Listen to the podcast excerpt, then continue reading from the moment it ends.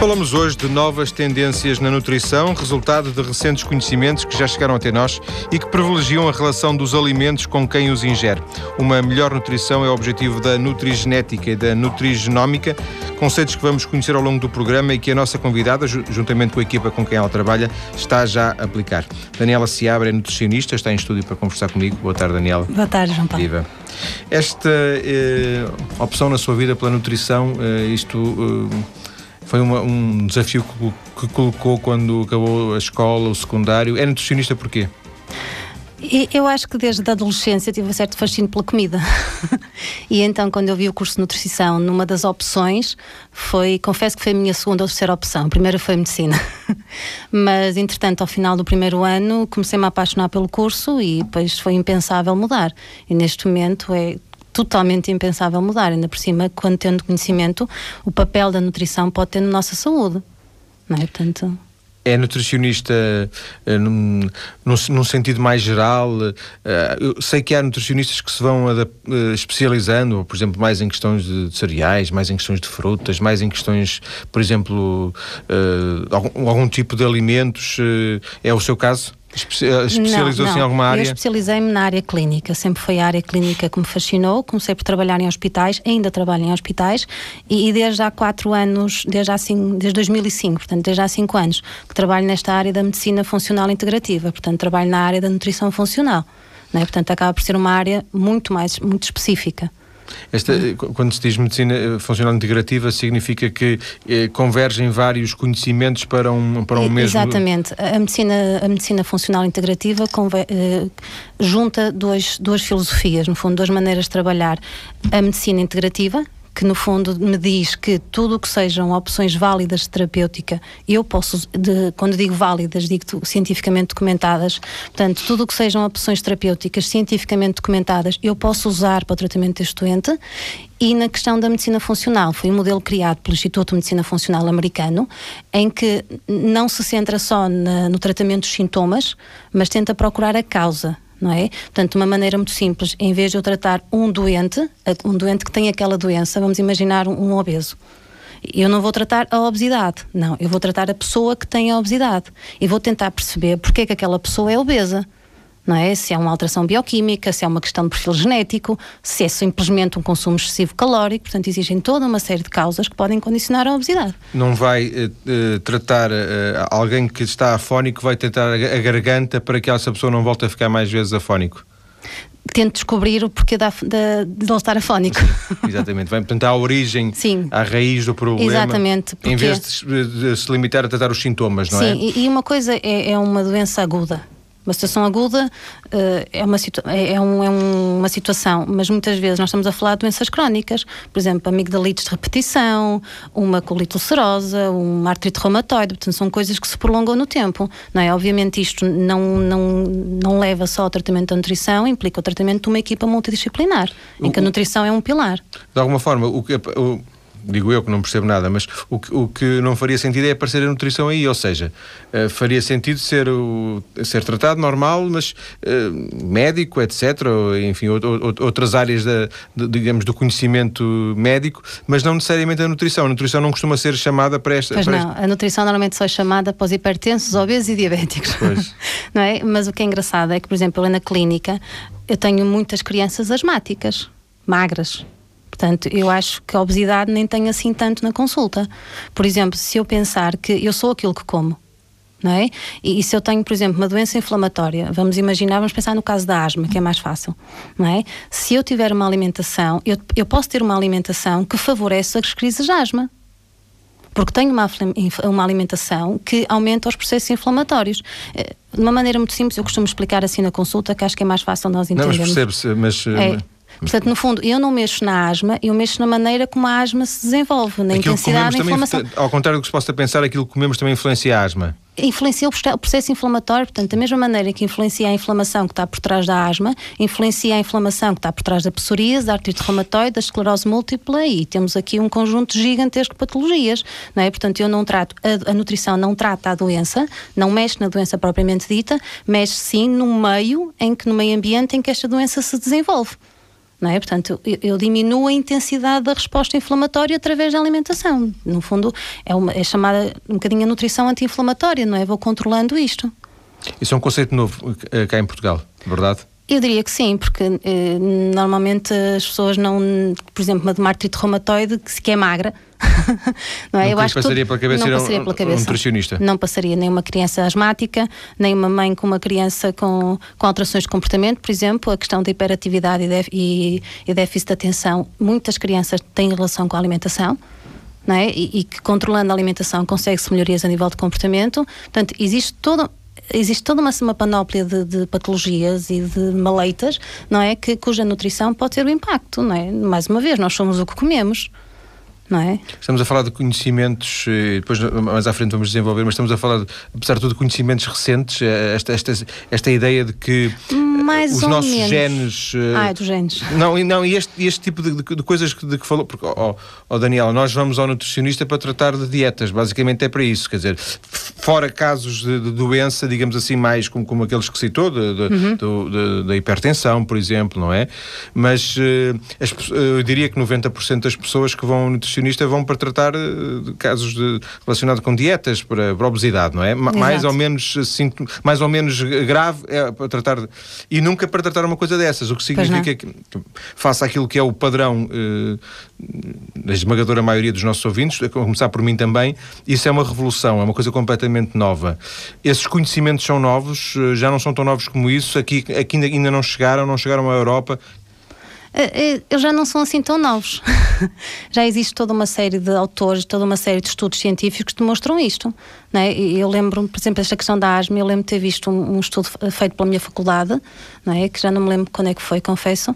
Que, a faculdade é de Nutrição do Porto. Exatamente, a Faculdade de Nutrição do Porto, que me falava da alimentação saudável e diminuição das crises de asma.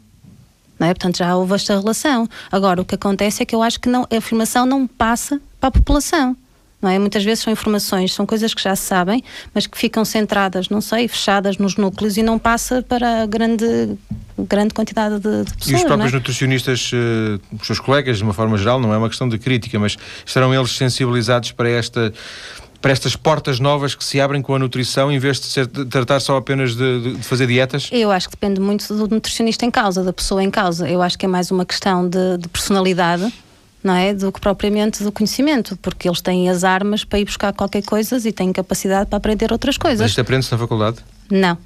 Portanto, começa logo aí com um problema, Eu não é? Eu acho que começa logo aí por um problema, não é? Portanto, eles podem procurar, informar-se, encontrar informação, comprar livros, ir à net, mas na faculdade não, isto não se aprende, não é? A questão da nutrição inflamatória, eu pelo menos quando acabei o curso em 99 nunca ouvi falar de tal. E estes conceitos que vamos depois mais à frente de desenvolver, esta nutrigenética, isto são, eh, são, ideias, são conceitos desenvolvidos nos Estados Unidos e que, que chegam a Portugal? Eh? Eu não acho que seja só os Estados Unidos. Por exemplo, há, há, um, há um centro europeu já de nutrigenómica, de estudo de nutrigenómica. Eu acho que, que estas duas ciências, a nutrigenética e a nutrigenómica, deram um grande salto depois da descoberta do projeto do genoma humano. Portanto, isto aconteceu em 2013. Em 2013 houve a sequenciação completa. E a partir daí começaram a perceber uh, a potencialidades disto e começaram a crescer diferentes, diferentes grupos, não é? diferentes centros de estudo e aparece a nutrigenómica, aparece a farmacogenómica, a dermogenómica, portanto aparecem toda uma série de ciências eh, que, que, visam, tentam ver o papel dos genes e de que maneira conseguem manipular os genes, modular os genes aquilo que pretendem. De alguma forma, estamos a falar de nutrição também, estamos a falar de alimentos Exatamente. e da relação desses alimentos com, com, com, com os Não, nossos genes. Certo? Quando estamos a falar de nutrigenética, estamos a falar disso. Quando estamos a falar da nutrigenémica, é, é sim, isto são duas, dois conceitos que, que aparentemente são parecidos, mas são diferentes e às vezes torna-se aqui um bocado confuso. A nutrigenética é minha, são os meus genes certo? É minha característica. Da mesma maneira que eu tenho pele branca, que eu tenho 1,60m e calço 37, não é? Portanto, são as minhas características, e eu tenho estes determinados genes. Estes genes meus vão-me dizer se eu se, quantas vitaminas é que eu preciso, se eu preciso mais vitaminas ou de menos, se eu tenho suscetibilidade, por exemplo, uma doença cardiovascular, se eu tenho uma suscetibilidade para diabetes e por aí adiante. Não é? E, e, e, isto é nutrigenética. Não tem nada a ver com a questão da doença genética de transmissível. Isso é um Sim. assunto completamente diferente, isso é assunto de genética médica. Não é? Portanto, estamos a falar aqui de genes que têm influência direta no metabolismo, na nossa capacidade de desintoxicar, na nossa capacidade de metabolizar gordura portanto, uma, etc. uma mesma dieta, para continuarmos com a, com a história das dietas, uma mesma dieta aplicada a duas pessoas Pode ter poderá ter completamente completamente diferentes, diferentes. porque elas têm genes diferentes, são, são pessoas diferentes. Exatamente. Embora nos livros as, as- as dietas sejam mais ou menos iguais, não é? X Pois. número de bolachas, ou inventário, então, uh, duas, dois copos de água, não sei, pronto, duas maçãs. Só que, por exemplo, duas maçãs receitadas a, a duas pessoas diferentes podem ter, é isso que está a com dizer. efeitos completamente diferentes, exatamente, exatamente. Porque isso normalmente essas dietas da maçã, das bolachas, normalmente são dietas tendo em conta o valor calórico, não é? A patologia, eventualmente, e o valor calórico. Mas a verdade é que já existe muito mais. Mesmo antes de aparecer a genética, existe o conceito de aquilo que eu como consegue modular as, as hormonas que eu produzo. Determinados alimentos vão induzir a produção de determinadas hormonas. Portanto, antes de nós trabalharmos com nutrigenética, já trabalhávamos com este conceito. Portanto, eu consigo modular, aumentar, por exemplo, a produção de determinadas hormonas de acordo com o tipo de comida que eu dou, os conjuntos de comidas Sim. que eu dou e a hora que eu dou. Portanto, eu consigo trabalhar nisto Ou tudo. reduzir se elas forem más, ou aumentar se elas fizerem bem, não é? exatamente. é modulação nutricional através da alimentação, modulação hormonal.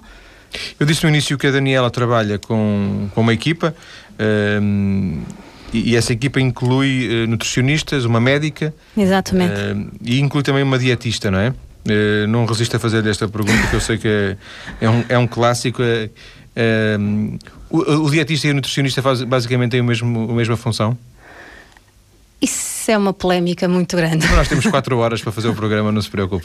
Isso é uma polémica muito grande. Eh, Eu prefiro centrar-me nas capacidades técnicas da dietista com que eu trabalho. Ah, sim, em, é? em concreto. Exatamente. A doutora Gisela é a dietista com, com que eu trabalho e tem uma formação técnica muito boa, mas quer ela, quer a doutora Helena Santos, que é outra é nutricionista da minha faculdade, é? quer uma, quer outra, tiveram formação intensiva comigo, não é? E já fizemos toda uma série de cursos, elas já leram toda uma série de livros, portanto, mesmo elas, já não, já não, já não posso dizer que têm a mesma formação que tinham quando acabaram a faculdade, portanto, isto já passou a outro Mas nível. ela não trabalha lá por ser dietista, trabalha lá por, ser, eh, por ter determinadas Não, por ser, por ser boa, por, Por ter competência e por estar em Lisboa.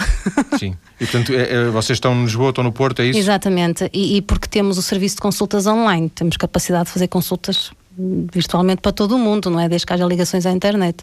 Essa questão das consultas online eh, também, também é um, um assunto um bocado polémico, porque há quem diga que, que tem vantagens, há quem diga que tem desvantagens. Primeiro, nós fazemos com um serviço de videoconferência, portanto eu consigo ver a pessoa. Certo?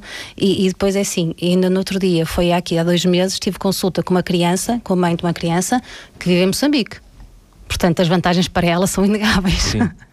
Não é? E já com pessoas do Brasil e pessoas, por exemplo, do Algarve, porque uma das coisas que acontece e, e- e é flagrante na, na clínica, onde nós trabalhamos, na clínica de medicina funcional integrativa, o que acontece é que nós temos muitas pessoas que não são do Porto. Não é? Eu Ou de Lisboa, por exemplo. ou de Lisboa, eu tenho pessoas, nós temos pessoas da Madeira, é? temos pessoas que apanham o voo de manhã, têm consulta na, na clínica com a doutora Cristina Salles e depois eventualmente comigo, ou eventualmente com osteopatia, depois ao final do dia, aliás, a consulta não pode atrasar porque elas têm que apanhar o voo para a Madeira. Sim. Não é? Portanto, para essas pessoas acaba por ser uma vantagem gigantesca. Essa não é? questão da- da- É, e da não só, e muitas vezes o que acontece, mesmo vivendo no Porto, se eu tenho uma vida ativa, se eu tenho uma vida super preenchida, que eu não tenho tempo para ir a uma consulta, não tenho tempo para pegar no carro, para estacionar, esperar pela consulta, etc. Não é? É que A vantagem da consulta online é que nós mandamos um e-mail cinco minutos antes da consulta acabar. Portanto, o indivíduo está a fazer o que tem que fazer e pronto, recebi o e-mail, pronto, agora vou-me fechar no gabinete durante uma hora e vou ter a minha consulta e acabou. Portanto, há aqui uma rentabilização do tempo brutal. Em que tipo de ferramentas de especialidades é que convergem nesta clínica de funcional de medicina integrativa? Exatamente. Além da nutrição, já vimos. A nutrição é um pilar. Nutrição dos barra, barra dietética, não é? Também já vimos que há uma, uma médica, não é? Exatamente, a doutora Cristina Salles, que tem uma formação extensíssima, ela é medicina, medicina geral e familiar, a formação base, mas entretanto já tem toda uma série de formação em cima disto, da acupuntura, homeopatia, motoxicologia, metais pesados, portanto todo um 20 anos de estudo, 20 ou 30 anos de estudo, entretanto temos osteopatia, temos a enfermagem, temos a psicologia, temos a- o life coach e, temos dentária também. Mas eh, pressupõe-se que, que essas eh, modalidades, essas disciplinas estão aí porque fazem sentido estar e porque têm uma lógica de estar eh, num- ne- neste pressuposto da, da- desta medicina Sim, integrativa, exatamente, correto? é? exatamente, exatamente. Porque, por exemplo, pensando na questão do, da, hum, de tratar o doente, vamos imaginar uma enxaqueca. Este indivíduo pode ter enxaqueca porque está sob uma forte stress emocional, portanto, aqui precisa da psicologia. ou às tantas, uh, às tantas tem uma questão osteoligamentar e precisa da osteopatia, ou às tantas é uma questão alimentar e precisa da nutrição. É? E, e, depois ainda temos, podemos dizer, um núcleo que é a enfermagem, para fazer determinados tratamentos, que muitas vezes tratamentos são feitos lá na clínica, que requer serviço de enfermagem. E ao nível diagnóstico, como é que é feito o diagnóstico? Porque acho, acho, acho, que o segredo passará, tanto, passará mais do que pelo tratamento, passará se calhar mais pelo diagnóstico, porque vocês uh, terão que fazer um diagnóstico, à partida se calhar não será exatamente um diagnóstico que fazem não. convencional, não é? É um diagnóstico diferente? Nós fazemos muitas perguntas esquisitas. não é? Perguntas que aparentemente as pessoas acham que não têm nada a ver, mas que nós nos vão dar uma informação gigantesca. Por exemplo, na quem quiser ter acesso a uma consulta das nossas nutrição tem que previamente preencher um questionário. É? Este questionário já vou fazer perguntas estranhíssimas, que aparentemente as pessoas acham que não faz sentido nenhum. Género, por exemplo? Não é? Por exemplo, hum, há questões básicas, está a pensar na questão do cabelo, das unhas, são óbvias porque é uma questão de estado nutricional. Mas, por exemplo, se é uma pessoa estressada, se é uma pessoa ansiosa ou se tem alimentos indispensáveis.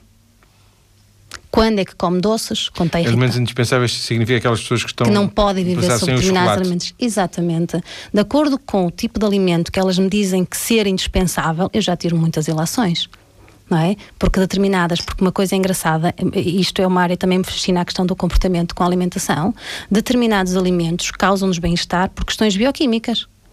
Não é? Por exemplo, há pessoas que têm um determinado perfil, não questão genética, mas um determinado perfil hormonal, que quando estão estressadas têm tendência a produzir demasiado açúcar e então têm tendência a comer alimentos com açúcar. E ficam irritadas, nervosas e então comem. e eles automaticamente dizem: Eu como porque estou estressado.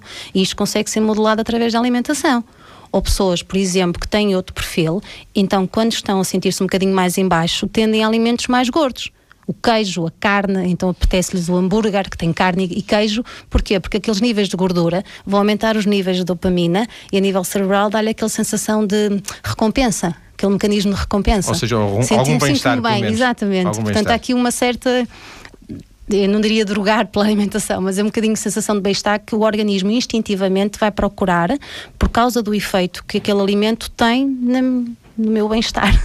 São pistas para desenvolvermos eh, daqui a pouco, quando voltarmos eh, à conversa. Vamos até introduzir nesta questão uh, algo, eu acho, inesperado, que é o tratamento do autismo, também nesta lógica de medicina integrativa e através da componente da nutrição. Até já.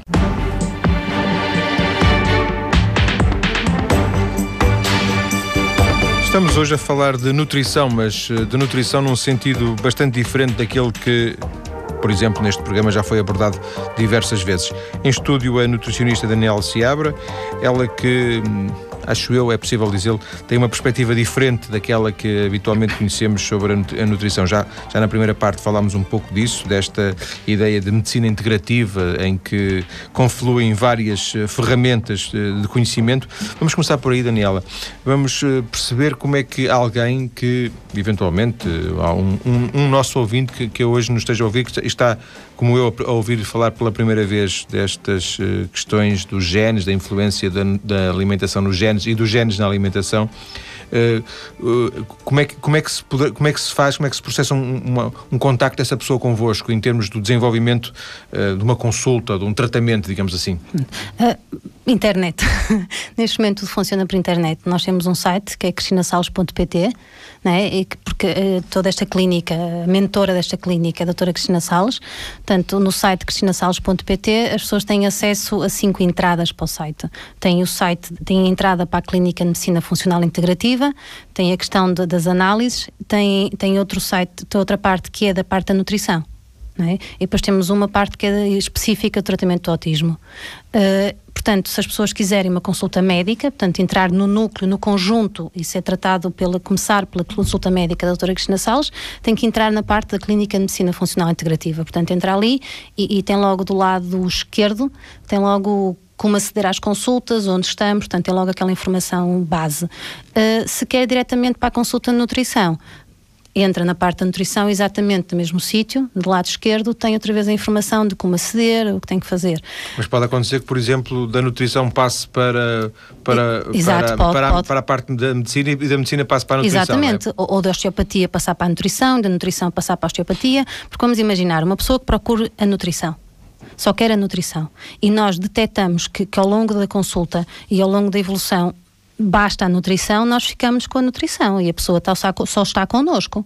Mas se eventualmente, durante aquela conversa, nós detectamos toda uma série de alterações ao longo do, da história de vida dela, de acordo com os sinais clínicos, que poderá favorecer e poderá beneficiar do apoio de outra especialidade, nós somos os primeiros a acompanhar. Não é? Portanto, acaba por haver aqui um trabalho de equipa. É? E é, é, um pouco por isso que se fala em, em, em medicina integrativa, porque ela integra várias, uh, várias ferramentas que de alguma forma confluem para uma mesma pessoa, em vez de ser só uma uh, um especialista que está, neste caso, um médico, um, um, nutricionista que está perante essa pessoa, perante esse utente, esse paciente, há mais conhecimento junto, é um pouco Sim, isso. Sim, e uma das coisas que nós fazemos na clínica é, é reuniões, é reuniões de grupo, do núcleo clínico. Portanto, eu temos reuniões frequentes, por exemplo, com o osteopata, com a dentista, com, com a psicóloga, em que nos fala determinados temas. Portanto, nós temos a noção de que aquilo daquele tema de que pode influenciar, não é? Portanto, quando eu vejo aquilo numa determinada pessoa que está à minha frente, é lá, pois ela falou-me nisto. Portanto, às tantas ela pode beneficiar daquilo, porque eu não tenho a formação de osteopatia, algumas Sim. coisas para mim são básicas, não é? Mas, mas pode haver outras coisas que eu nem sequer vejo a relação. Por exemplo, partes de cesariana e amigdalites repetição não é?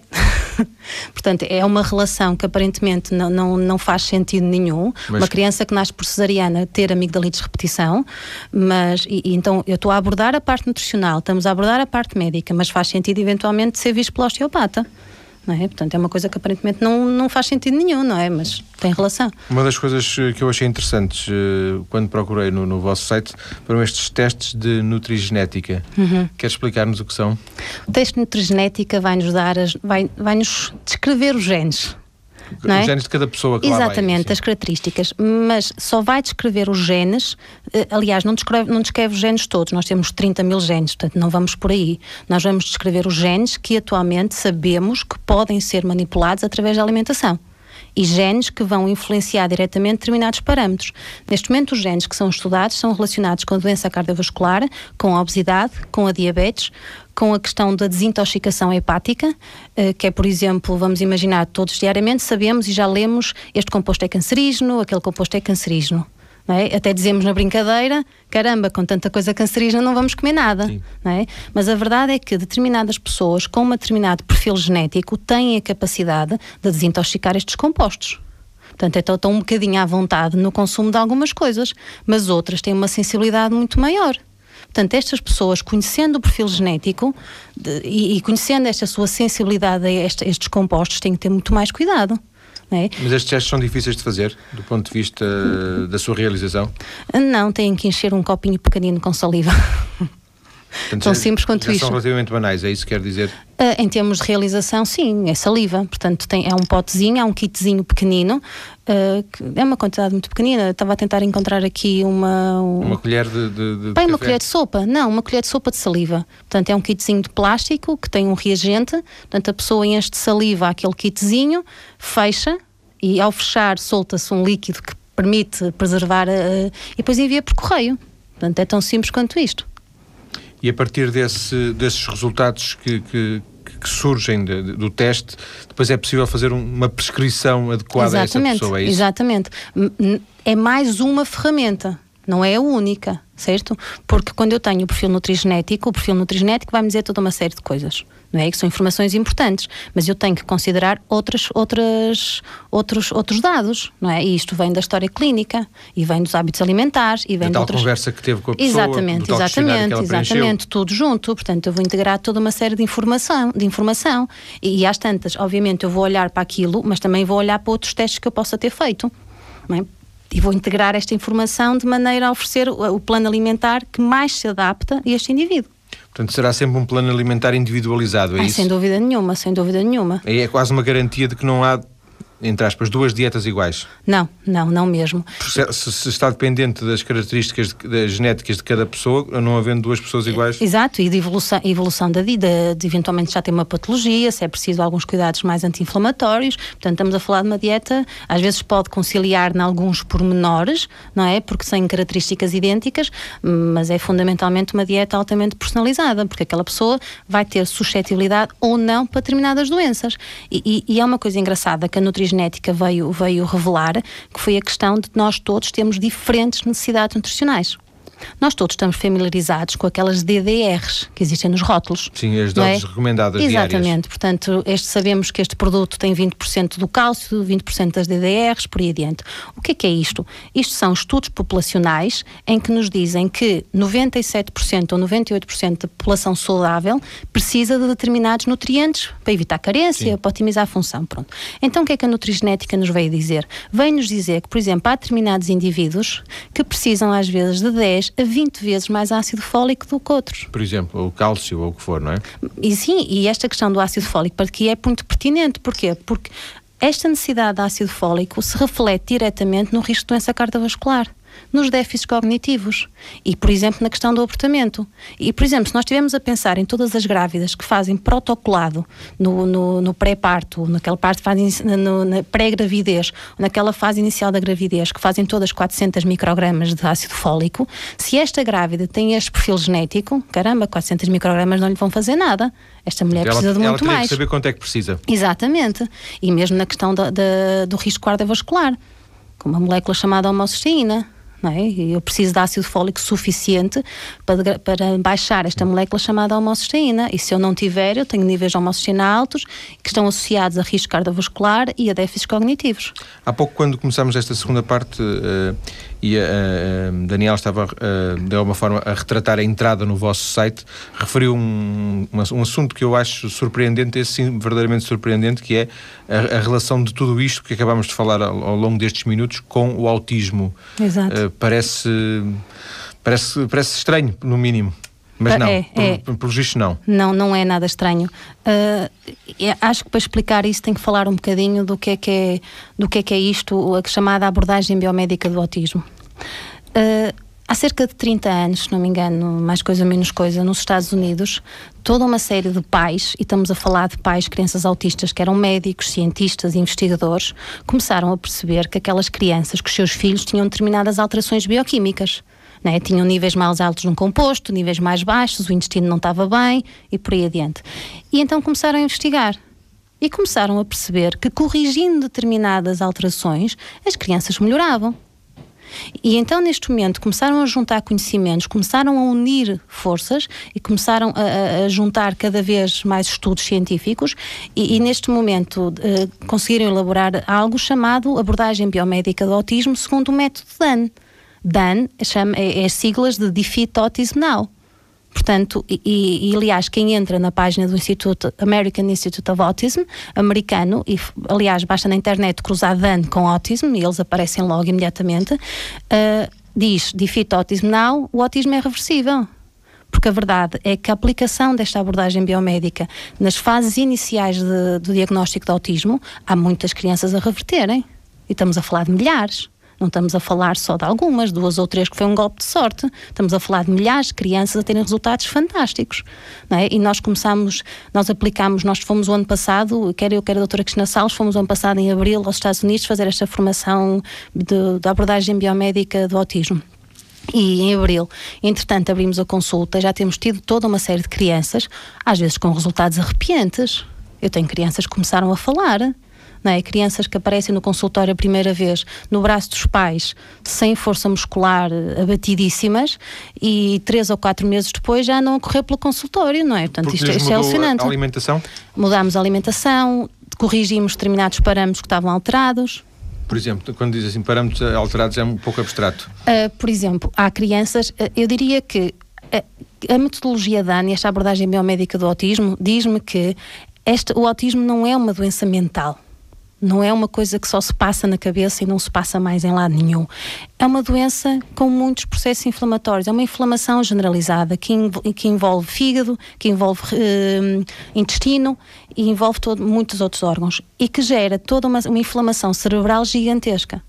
Esta inflamação cerebral é que condiciona muitas vezes a alteração de comportamento. São crianças que não conseguem desintoxicar são, são muitas vezes consideradas, eu já, eu já, já vi muitas vezes esta analogia, uh, não sei se sabe aquela história do canário nas minas de carvão. não é? O canário que serve para detectar as fugas e o Exatamente. e quando é que há mais Exatamente. risco de morte. Do... Exato, porque é extraordinariamente sensível ao meio ambiente.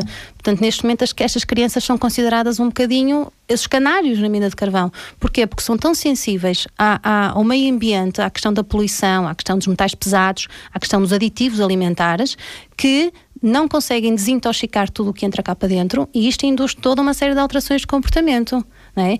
E isto está relacionado, isto está visto não só na questão do autismo, como também no, no síndrome de hiperatividade e déficit de atenção. Há crianças com alteração de comportamento depois de terem ingerido comidas com corantes determinados corantes que estão implicados na, na, no síndrome de hiperatividade.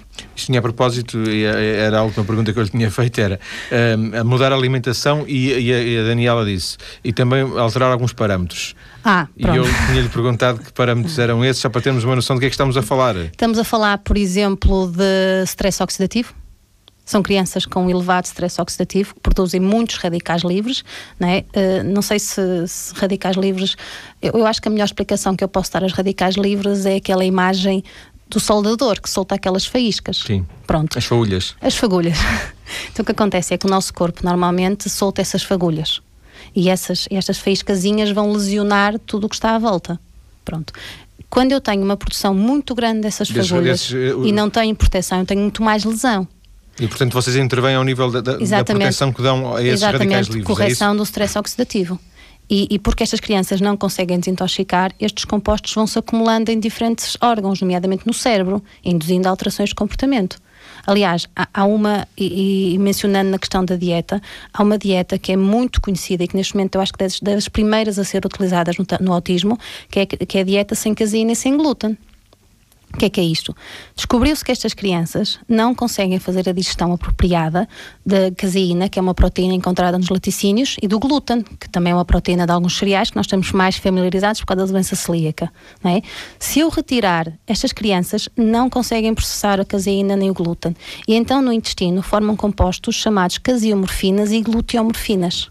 Ou seja, como o nome indica, morfina não é? São compostos opioides que são absorvidos e que alteram o comportamento. Portanto, se elas não ingerirem, elas vão, vão beneficiar disso. Depois de um sino de abstinência. Sim. Cristina, uh, desculpe, Daniela, esta, estas questões do autismo ligada, ligados a este, esta abordagem biomédica, tanto quanto percebi, e muito rapidamente, só, só por uma vista de olhos que dei na, na net, é algo controverso. É. Porquê? Porque é muito, porque é muito recente? Será por isso? Uh, Ou não é tão recente como nos isso? Nos Estados Unidos começou há 30 anos não é? Uh, só que às vezes eu acho que custa um bocadinho mudar mentalidades. Não é? Há determinadas coisas que custa a mudar. E, e eu lembro o ano passado, quando estivemos lá. Tivemos... A ideia um bocado do autismo é irreversível, não é? é Exatamente, é um bocadinho essa ideia. E não, não é? Eh, eu lembro dessa, uma das coisas que nós questionámos foi porque em Portugal sou sou eu a única nutricionista DAN e a doutora Cristina é a única médica DAN. Portanto, nós somos únicas em Portugal, DAN estamos sozinhas. Vocês têm essa Exatamente. chancela, essa autorização do, desse instituto. Exato, de aplicar do, a metodologia DAN. Exato. Uh, mas nos Estados Unidos já são milhares. Já são milhares de médicos DAN. E então nós tivemos alguma curiosidade de perceber nos Estados Unidos qual era a posição, não é? Se continuaria tão polémica assim. E o que nos disseram lá, se não me engano, uma das presidentes, vice-presidente ou algo, ou algo assim do, do, Instituto Americano de Saúde, o que ela nos disse é, foi que um, a, até àquela altura a Sociedade, a Sociedade Americana de Pediatria desaconselhava esta abordagem, mas a partir do ano passado os resultados tinham sido tão bons, têm sido tão bons, tão incríveis, que eles dizem o que quer que eles estejam a fazer, estão a fazer bem, porque a verdade é que estas crianças estão a melhorar. E o seu testemunho, a sua experiência deste, deste ano de, de contacto com a realidade do autismo numa abordagem biomédica comprova isso? Ai, comprova sem dúvida nenhuma. Sem dúvida nenhuma. É alucinante, é arrepiante até, confesso. É que uma coisa é ver, uma coisa é ler, não é? Outra coisa é ver com os próprios olhos, não é? Crianças que mudam ainda que, imagino, muitos pais eh, ainda não saibam deste tipo de abordagem. Pois não sabem, porque continuam a dizer que, que, é uma questão mental, que é só uma questão comportamental e que neste momento é só a abordagem, a abordagem normal, farmacológica e comportamental. Não, a abordagem biomédica, juntamente com a abordagem comportamental, claro que ninguém invalida a abordagem comportamental, é um complemento extremamente importante, mas caramba, os avanços, se juntamos as duas coisas, as melhorias são muito, muito superiores. Agradeço a Daniela Seabra ter vindo à TSF para esta conversa. A partir da nossa página maiscedo.tsf.pt encontram os ouvintes interessados outras informações sobre o trabalho da Daniela e da equipa com quem ela trabalha, nomeadamente o site da Cristina Salles, que aqui foi referido, cristinasales.pt, não é? Exatamente. Muito obrigado, boa tarde.